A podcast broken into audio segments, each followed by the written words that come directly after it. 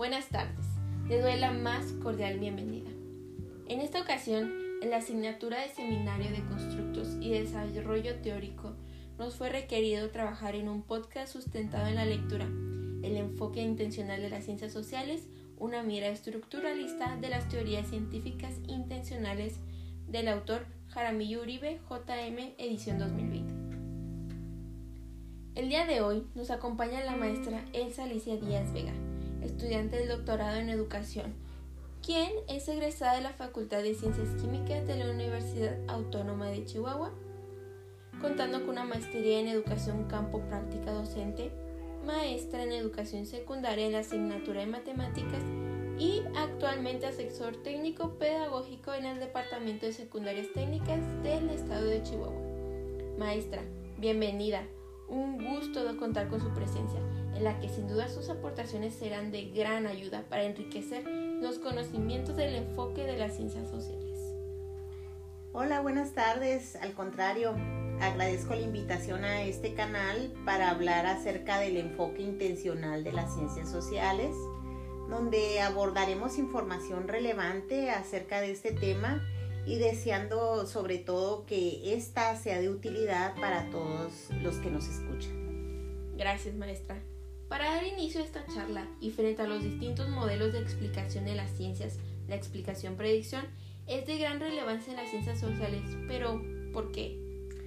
Bueno, primeramente esta explicación nos permite diferenciar las ciencias sociales de las ciencias naturales por lo que la explicación predicción viene a ser el objetivo central teórico de la ciencia, entendida como un conjunto de teorías.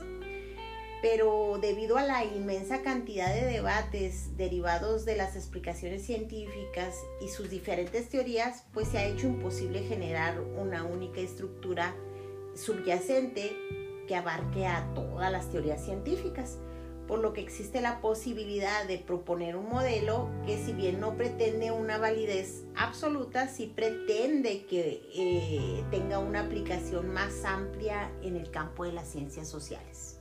Ok, pero una pregunta, ¿cómo se da el inicio de la explicación predicción como objetivo central de la teórico de la ciencia? Eh, es a partir del siglo XIX, ¿eh? Donde surgen las llamadas ciencias del espíritu y las ciencias de la naturaleza, que en la época contemporánea se les viene a llamar ciencias sociales y ciencias naturales. Posteriormente se distinguen dos tradiciones, la que es la tradición aristotélica y la tradición galileana. A ellas corresponden dos objetivos metodológicos distintos que son la comprensión y la explicación. Oh, qué interesante, maestra. ¿Nos pudiera ampliar un poco más la información acerca de estas dos tradiciones, es decir, la aristotélica y la galileana? Por supuesto.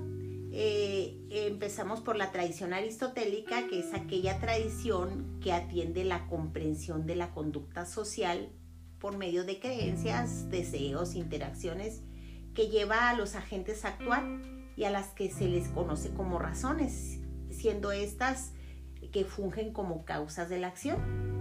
De este modo, de acuerdo a Bunge, en su publicación de 1996, la diferencia entre las explicaciones por causas, llámese eficientes, y por razones, llámese suficientes, que se reduce a la distinción entre las causas externas y las internas. Eh, por otro lado está la tradición galileana, la que nos habla de una explicación predicción más general conocida como modelo de cobertura legal inferencial y que comprende un modelo de hechos particulares y un modelo de hechos generales, donde la explicación de las leyes es derivándolas de otras.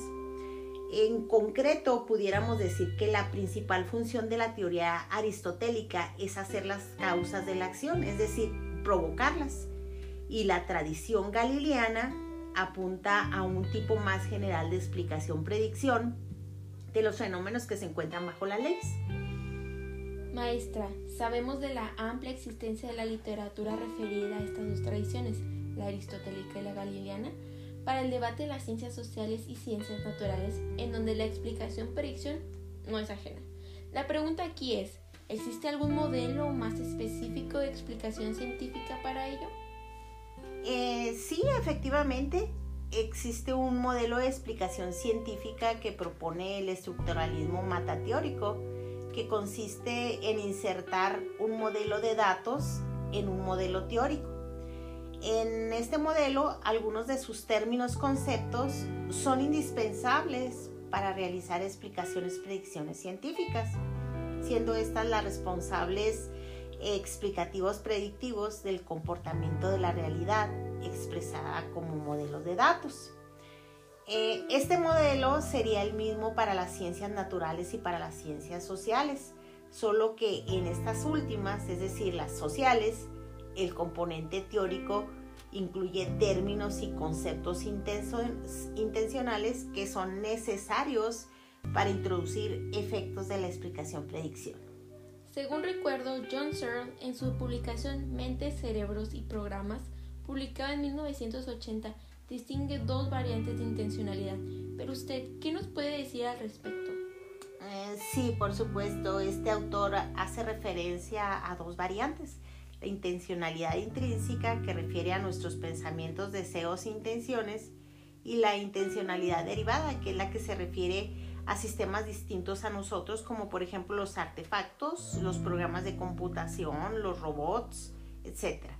En esta clase de intencionalidad no solo serían personas o más bien sus conductas, sino también los animales, las plantas y algunos artefactos complejos, a quienes Dennett los denomina como sistemas intencionales y a su explicación predicción la, la llama explicación predicción intencional.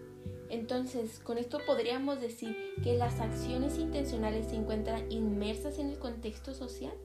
Efectivamente, aunque no las definiríamos como acciones colectivas, más bien nos enfocaríamos a las acciones individuales, poniéndose en práctica cuando todos los individuos cooperan para alcanzar una meta en común, es decir, que todos se beneficien. Eh, esta explicación predicción intencional solo se lleva a cabo eh, empleando términos y conceptos intencionales, que vienen siendo los que las leyes de las teorías intencionales aparecen enlazadas junto con los demás términos, conceptos no intencionales. Maestra, dentro del conjunto de teorías intencionales en las ciencias sociales, ¿hay alguna que se considere más relevante? Sí, eh, podemos hablar de muchas, ¿eh? Pero las que sin duda son las más relevantes eh, se encuentran la teoría de la elección racional por sus letras o siglas TER, que se considera la más general, eh, la teoría de las decisiones por sus siglas TD, que se ocupa de la toma de decisiones cuando existe alguna incertidumbre asociada a algunas alternativas. Y una tercera sería la teoría de los juegos, TJ, siendo una extensión de la teoría de las decisiones cuando la incertidumbre se da por las acciones de otros decisores, eh, algo que no ocurre en la teoría de las decisiones como tal. En la teoría de la elección racional, esta nos da cuenta de las creencias que como razones, es decir, las causas, llevan a un agente a actuar. Este elige las acciones que cree y que le permiten el mejor resultado entre un conjunto de resultados amplios. Eh, cuando esto ocurre, se dice que la acción de la gente es una acción racional. Por otro lado, en la teoría de juegos y la teoría de las decisiones, estas son especializaciones de la teoría de la elección racional, conocida como TR. Eh, de cualquier modo, todas estas son intencionales. ¿eh? Incluso muchos autores advierten que las decisiones de la gente dependen de su juicio, de su capacidad para evaluar y sintetizar la información considerada como pertinente en una determinada elección.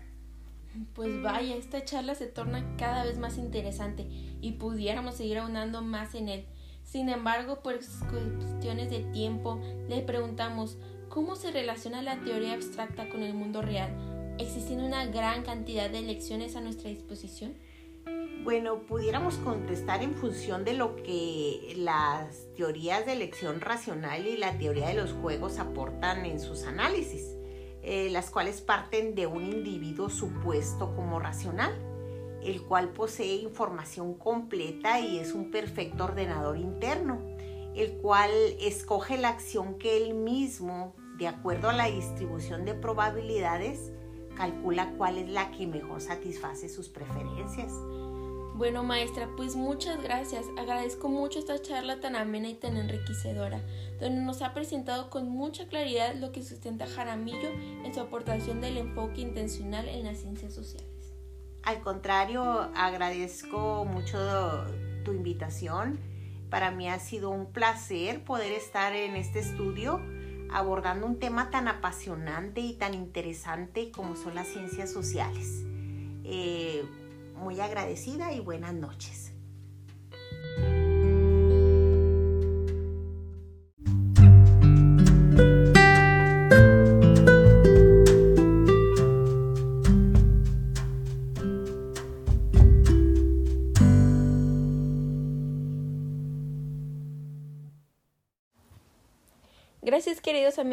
Nos vemos a la próxima.